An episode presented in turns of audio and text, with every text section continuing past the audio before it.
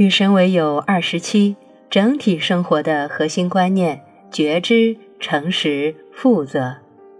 尼尔，在与神对话第三册末了，你说过同样的这三点。神，没错。而如果你了解第二点，一切都足够，那你就会给了自己一个如何应用第一点“我们都是一体”的很大的线索。如果你有选择的话，一切足够是什么意思？一切足够就完全如他所说的，一切都是足够的，有足够的你以为你需要才能快乐的每样东西。有足够的时间，有足够的钱，有足够的食物，足够的爱。你所需要的只是去分享它。我给你们很多，足够你们所有的人。当你实践这个真理，当你使它成为你的现实中行得通的一部分时，就没有你不愿分享的东西，没有你想要囤积的东西。无疑的，不论是爱、食物或钱财，那是否意味着我们不应该聚集财富呢？在选择拥有什么东西和选择去囤积它之间有所不同。事实上，只有当你知道一切都足够的真理时，你才能轻易的在人生拥有你、你自己以及你会选择的任何好东西。那是真的。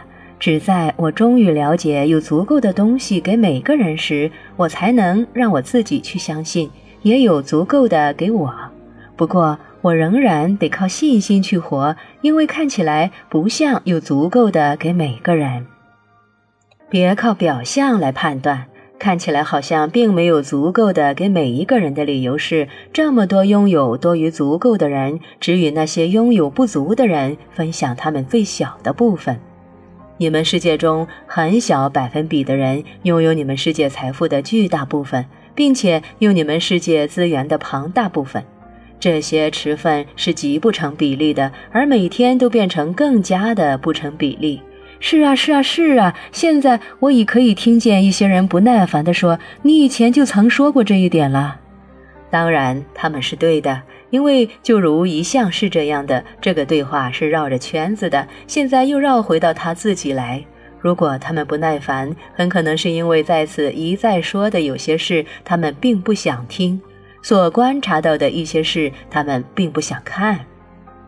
你又在进入了你称为社会灵性的领域，而许多人并不想去那儿，他会强迫他们看他们不想看的东西。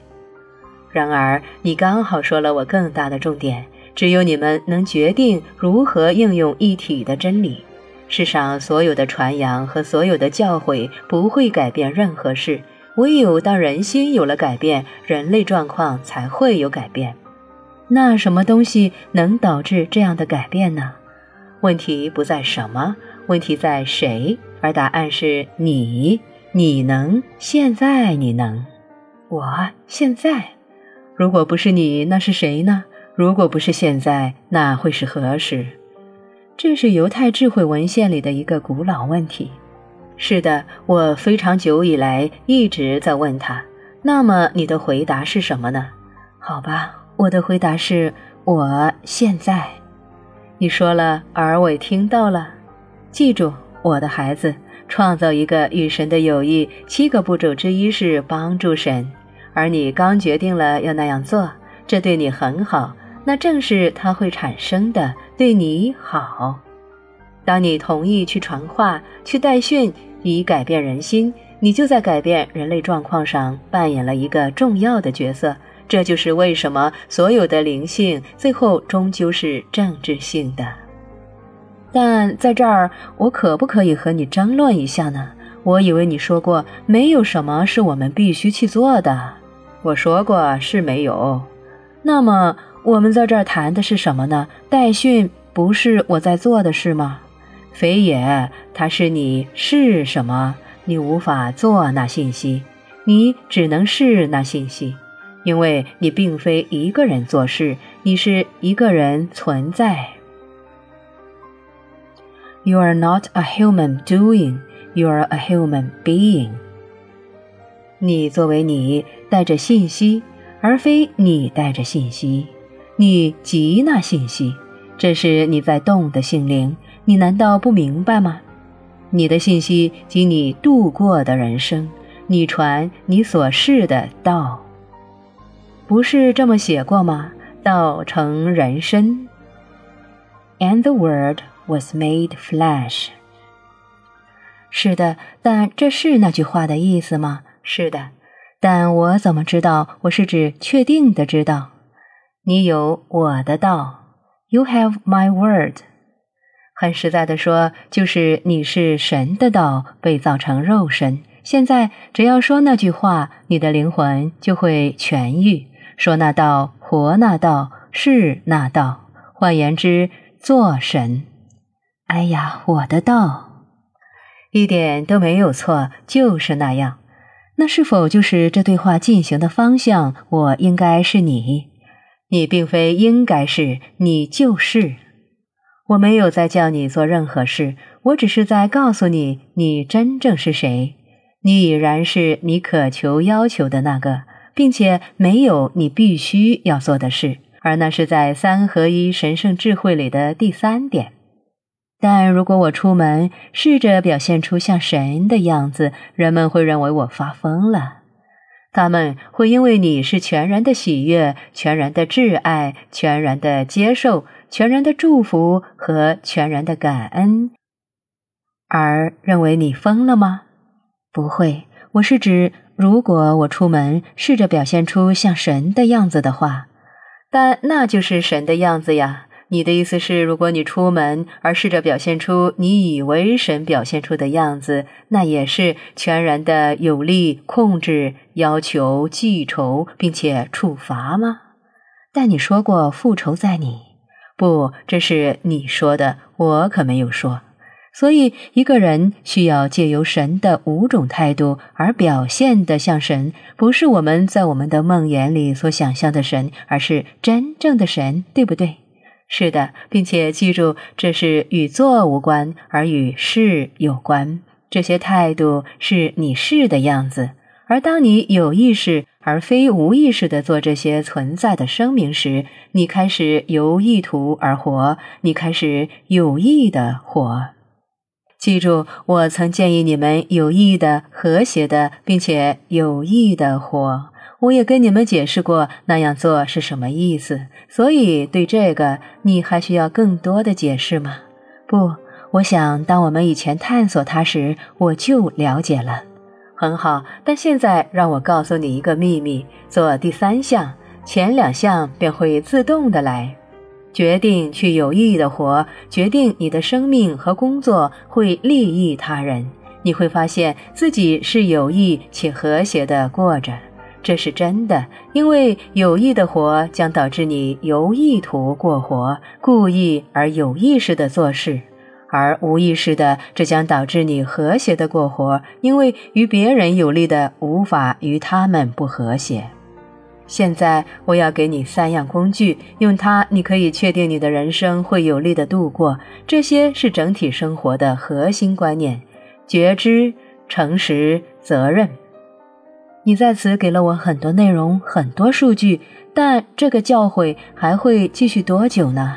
一辈子，我的朋友，你的一辈子，它永远不会结束，是吗？永远不会有一个时候我会说我懂了而结束了它。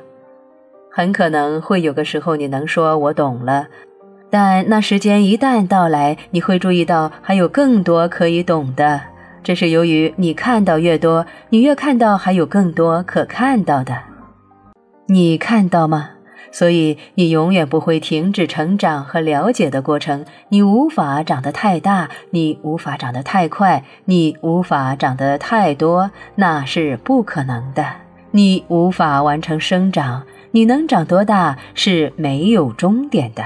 心，并且你不必担心成好就取，因为取得。也就是懂得永远是好的，所有你借由这教诲得到的有关生命的一切，对你都是好的。然而你说过我没有任何东西可学，真正的教诲并非你借以学习的一个过程，却是借它你被导致一起的一个过程。这儿没有东西对你而言是新的，你的灵魂没有被任何这些吓到。真正的教诲不是将知识放入，而是将知识汲取出的过程。真正的大师知道，他并不比学生有更多知识，只有更多记忆。你说过，你想知道如何在真的世界，在日常生活中应用你在我们对话中找到的东西，作为实际的、行得通的真理，使它有价值。而我在建议你可以达成这个的方法。我在帮你得到你所想要的，这就是与神为友的意义。谢谢你。那么，请告诉我有关核心观念的事吧。觉知也许是你会选择去活在其中的一种存在状态，它意味着对这片刻的觉醒。它是关于对于事实是什么以及为什么，对于现在在发生什么以及为什么，对于什么能使它不发生以及为什么。对于任何选择或行为之所有可能以及最可能的后果，以及什么使它们成为可能的深刻观察，活在觉知中就是不假装你不知道。记住，我告诉过你，有些人他们知道却假装不知道。觉知是觉察到，并且觉察你觉察，它是关于觉知，你是觉察，你是觉察的。并且，关于觉察，你是觉察，你是觉察，你是觉察的。觉知有许多层面，觉知是关于觉察，你觉察到的，你觉察的层面。它是关于，如果你觉察到那一点，则没有你无法觉察的觉知。当你活在觉知里，你不再无意识地做事。你无法那样做，因为你觉知你在无意识地做某些事，而那当然就表示你是在有意识地做它。当你觉察过一个觉知的生活并不难，它便不难。觉知自我滋长。当你尚未觉察觉知时，那么你便无法知道它是什么样子。你甚至不知道你不知道，你已忘了。你真的是知道的，但你忘了你知道，所以就与根本无知无异。这就是一起是如此重要的原因。这就是我在这儿所要做的。我在这儿是要帮助你一起，那就是朋友的用处。它也是你在别人的生活中所做的，在所有其他人的生命中，你在这儿帮助其他人一起，这是你可能已忘了的事情。一旦让你一起，你便被带回到觉知。一旦你回到了觉知，你就开始，你就开始变得觉察到你的觉知，而你就觉察你是觉知的。觉知是注意到这一刻，它是关于停下来看、听、感受，完全体验到正在发生的。它是个冥想，觉知将每件事转成一个冥想。洗碗、做爱、剪草，对别人大声说出一个字，全都变成了一个冥想。我在做什么？我是如何做这事的？我为何做这事？当我在做这事时，我是什么？当我做这事时，我为什么是这个？我现在在体验什么？我是如何体验它的？我为什么以我体验它的方式在体验它？当我在体验它时，我是什么？当我体验它时，我为什么是这个？这其中任何一点与我正在体验的有何相关？这其中任何一点与其他人对我的体验有何相关？觉知是一项没被观察的观察者的境界。你在观你自己，然后你在观你自己，观你自己。然后你再观你自己，观你自己，观你自己。终于没有人再观你，观你自己，你已变成了没被观察的观察者，那便是完全的觉知。它很容易，它并不像听起来那么困难或复杂。它是关于停下来看、听、感受。它是关于知道，并且知道你知道。它是关于停止假装。现在你真的在照料业务了，你在照顾自己。在过去，你在照顾之前便先做了你所做的，你可以称之为假装。真了不起！我从没听过任何像这样的话。有的你有的，这是佛陀所教的，这是克里希那所教的，这是耶稣所教的，这是每位曾活过、现在还活着的大师所教的。这儿没有任何新鲜的事，没有任何对你的灵魂而言骇人听闻的事。当你停止假装，你就变成了全然的诚实。诚实是第二项工具。诚实是你首先对自己，然后对别人说你觉察到的是什么。诚实是你支援拥护什么，你不再躺着接受事情，而是支持拥护什么。也许你注意到，除非你停止到处说谎，否则你无法拥护什么事。这就是为什么有人说，当你全然诚实时，你真的是正直的。在《与神对话》第二册里列出了说真话的五个层次，并且解释了这五种层次如可能归结为一种全然可见的生活，或也可称为透明化。这两种字眼彼此有趣的比肩而立。全然的可见便是绝对的透明，那就是人们可以看透你，没有隐藏的议程。你变得越可见，你就变得越透明。一贯的利用诚实的工具，你便能看见你的人生改变。在关系中用它，在商业互动中用它，在你们的政治中用它，在学校中用它，随时随地用它。要觉知你做了什么，然后以诚实处之。对于你明知是你制造的后果，要诚实，然后选择为它负责。这是第三个工具，它是了不起的成熟、了不起的心灵成长的一个记号。可是你绝不想这样做。只要你们的社会仍将责任与惩罚画上等号，在过去太多时间，负责就意味着摔一跤。但责任并不意味着罪恶感。我宁说，它是指愿意去做你能做的不论什么，以使你制造的后果尽可能的好，并且万一别人选择去体验那后果，而在任何方面受到了伤害的话，你也要尽你的能力去补救他。可是有些人选择了走这么一条路，认为每个人得为他自己的后果负责。而既然我们都在创造我们自己的实相，所以我对什么发生在你身上就没有责任，纵使也许是我导致了它。这就是我所谓的新时代规避。他试图扭曲新思潮运动的逻辑，那逻辑宣称每个人都是个创造者。然而，我告诉你，你们每一个人都得为彼此负责。你们真的是你们兄弟的守护者。而当你们明白了这一点，人类经验所有的悲惨、所有的悲伤、所有的痛苦都将消失。那时，你们将建立一个新的社会，建立在新福音“我们都是一体”的上面，并且由核心观念——觉知、诚实、责任所支持。再没有其他的法律、其他的规则或规定，再没有立法，并且不需要立法，因为你们终于学会了，你们无从立法道德。你们的学校将教这些核心观念，整个的课程围绕着他们建立，阅读、写作和算术这些课题都将透过他们来教。你们全社会的经济将反映这些核心观念，整个的基础结构将围绕着它们建立，像买卖、交易等活动都将受他们的指引。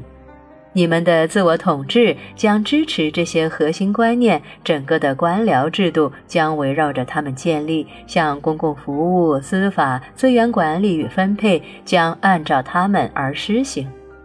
你们的宗教将支持这些核心观念。整个的灵性信仰系统将围绕着他们建立，像无条件的爱、无限制的分享和身心疗愈等经验会因之而可能。终于，你们会知道，你们不可能避免对别人的经验负责，因为并没有别人，只有你以多元多样的方式呈现。由于这个知识，每件事都会改变，这转变将是如此剧烈、如此普及，并且如此完全，以至于如你们现在所经验的世界，会像是一个终于结束了的梦魇。而的确，你会真的觉醒。你觉醒的时候马上到了，你的更新、你的重创的那一刻已临在你的身上。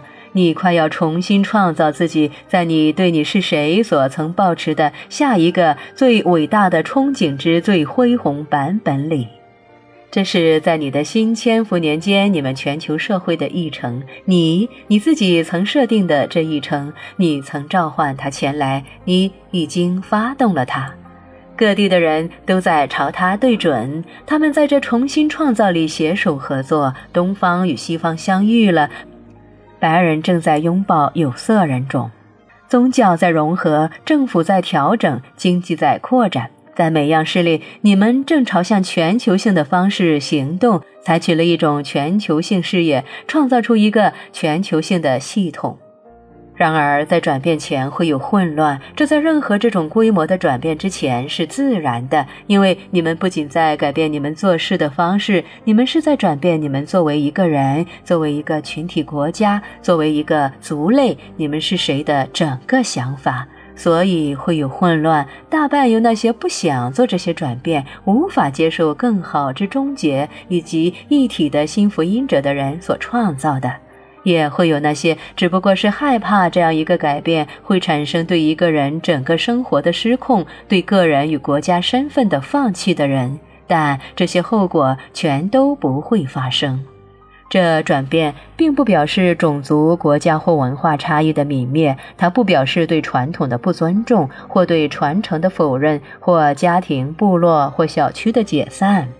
转变会强化那些联系。当你终于了悟到你可以体验它们，而不需要牺牲掉别人时，转变不表示终止让你不同的东西，却只是终止让你分开的东西。不同与分开并非同一件事。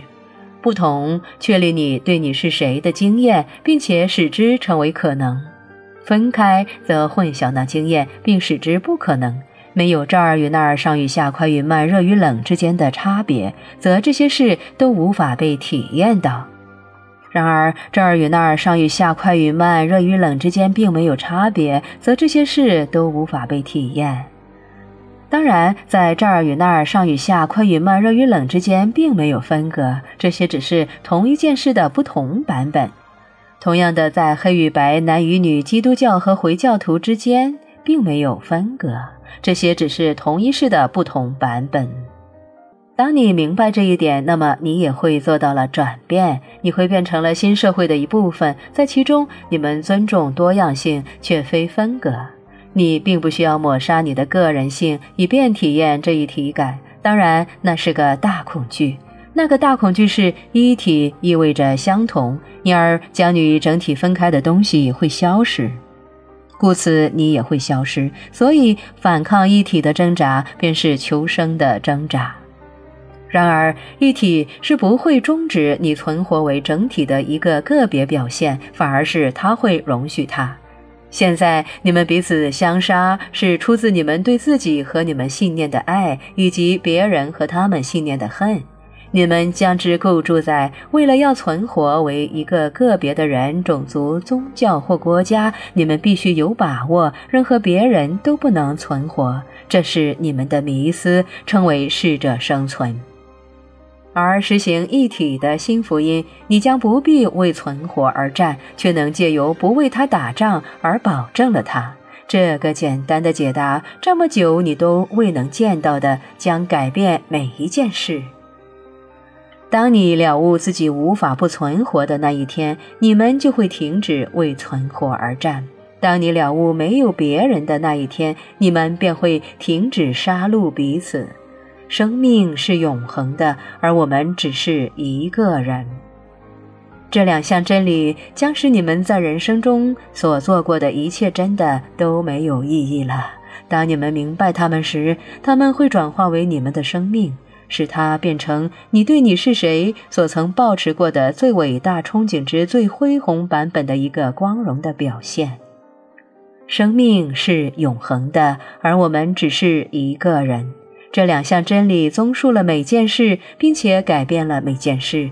生命是永恒的，而我们只是一个人。这两项真理是你们所需明白的一切。